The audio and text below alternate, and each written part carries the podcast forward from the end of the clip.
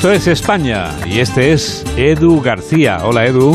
Hola Juan Diego, muy buenos y húmedos días a todos. Según Jack McNamara, que es profesor de Fisiología Clínica en la Universidad de East London, andar hacia atrás resulta más beneficioso. Mejoramos estabilidad y equilibrio y al ser los pasos más cortos, aumentamos nuestra resistencia muscular y cargamos menos las articulaciones.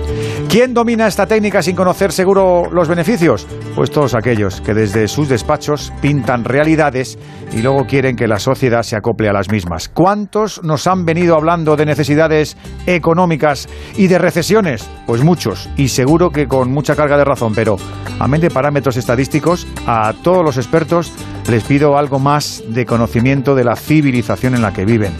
La pandemia sigue dejando secuelas y una de ellas es la del gusto redoblado por vivir. Contra esta no se puede hacer nada. Ni guerras, ni contracciones económicas, ni precios desorbitados. Nada. La gente quiere disfrutar y es imposible convencerles de que no lo hagan.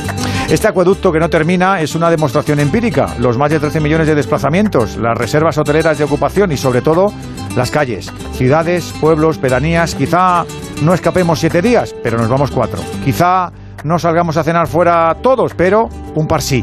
Quizá no traigamos presentes y regalos, pero una sudadera sí que me compro. Y yo me pregunto, ¿esa predisposición social no se tiene en cuenta en las predicciones económicas? Y si es así, ¿no les falta algo de solidez y veracidad en los preceptos? La chavalería les diría a los gurús que les falta calle y si la pisaran más, si la estudiaran más, seguro que serían más certeros. Juan Diego, hemos de pensar en el futuro, eso es evidente, pero no a costa de escatimar placeres en el día a día. Los españoles somos así y lo que nos ha pasado en estos tres años nos refuerza. Salimos, consumimos, vivimos y la verdad, a mí me encanta que sea así.